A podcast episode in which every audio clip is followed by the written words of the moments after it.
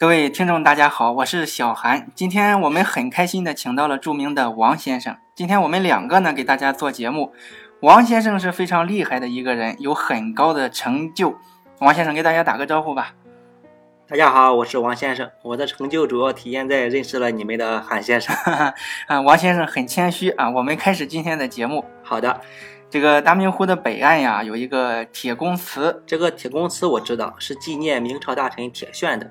因为在靖难之变的时候，铁铉不肯投降朱棣，并坚守济南城，最终英勇就义，所以老百姓给他建了这么一个祠堂。啊，原来是这样，看来你很了解铁铉呢。那么铁铉他是一个怎么样的人呢？按照咱现在的标准来说，铁铉绝对是一个好孩子。他上大学的时候呢，成绩就非常的优秀啊。有多优秀呢？当时老师说：“铁铉，你别上学了，直接做官吧。”啊，走上工作岗位之后呢，他有工作突出，受到了当时国家领导人的热情招待。有一次，太祖皇帝朱元璋有个问题，说：“远看是条狗，近看是条狗，打它不走，骂它不走，一拉就走。这是什么狗啊？大臣都不知道啊。”提前说：“死狗！”朱元璋一拍大腿：“对了，就是这个气质啊！”朱元璋非常高兴。赐给了铁铉两个字“鼎十”，就是夸赞他一个顶十个的意思啊。那么后来怎么样了呢？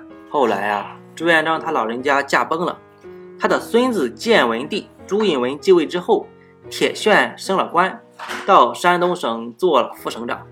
后来燕王朱棣以靖难的名义起兵来对抗朝廷。这个靖难我知道，就是平息叛乱。一开始呀，朱元璋把他的儿子们分封到全国各地去当王，定下这么个规矩：皇帝不叫你啊，你就不要来京城；但是如果皇帝有难呢，要主动去靖难。现在这个燕王朱棣突然起兵，说皇帝有难了，哎，我要去救他。皇帝这边说呢，我没有难，你过来才是我的灾难。朱棣说：“啊，你你被洗脑了啊！我要一路杀过去，等着等着我去救你。”没错啊，朱棣任务很艰巨，他要从北京一路打到南京，但是很快他就打到了山东济南。当时铁铉就在济南，朱棣认为济南城啊肯定不用打就能收复，因为铁铉是个书生啊。他就告诉铁铉：“老铁，害不害怕？投降吧！”铁铉说：“老铁，我不答应。”朱棣就下令攻城，哎，没想到铁铉还真有两下子，打了三个月也没有攻破济南啊！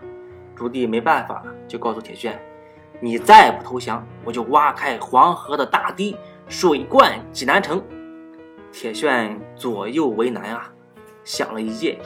第二天一早，铁铉就告诉朱棣：“老铁，哎，我投降了。”但是你知道铁铉当时是怎么做的吗？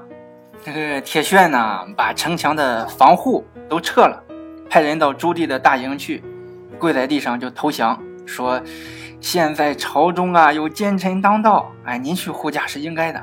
您是太祖的亲儿子，我们都是您家的子民，济南当然也是。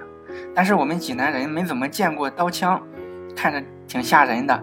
大王您退兵十里。”少带一些人，我们开城门迎接济南，欢迎您。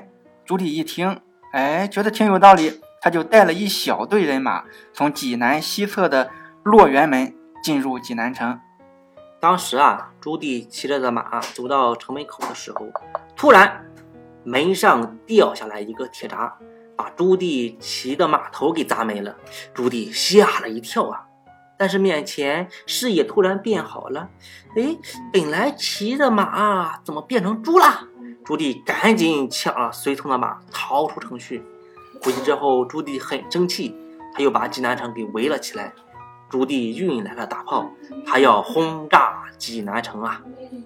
铁铉呢，赶紧把朱元璋的画像挂在城门前，告诉朱棣：“你说你是奉太祖的遗训去靖难，现在太祖就在这。”你要轰炸太祖吗？这里面是不是有矛盾？你是不是傻？朱棣憋得说不出话来。这个朱棣呀，由于行程很紧，他不想在济南耽误很长时间，他想先去打南京，济南回头再说。所以他绕过了济南，到徐州，过淮河，最终是打下了南京城。他自立为永乐帝。当上皇帝之后，朱棣呵呵两声，举兵北上，再来攻打济南。铁铉还是不肯投降，他死守济南城。但是啊，今时不同往日啊，当时的燕王已经变成了永乐皇帝了。济南寡不敌众，最终落陷，铁铉被抓。铁铉见到朱棣时，仍然骂他是反贼，背对着他拒绝下跪。朱棣很生气啊，让人割下铁铉的耳朵、鼻子，塞入铁铉嘴里，问他味道怎么样啊？铁铉说：“ 哈哈，忠臣孝子的肉非常好吃啊，味道好极了。”朱棣很无奈，就下令杀了铁铉。虽然杀了铁铉，但是朱棣平时开会的时候，还经常拿铁铉当正面典型。你们这些当臣子的，都要像铁铉一样，这才是国家需要的人才。铁铉虽然死了，但是咱济南城的老百姓没有忘记他。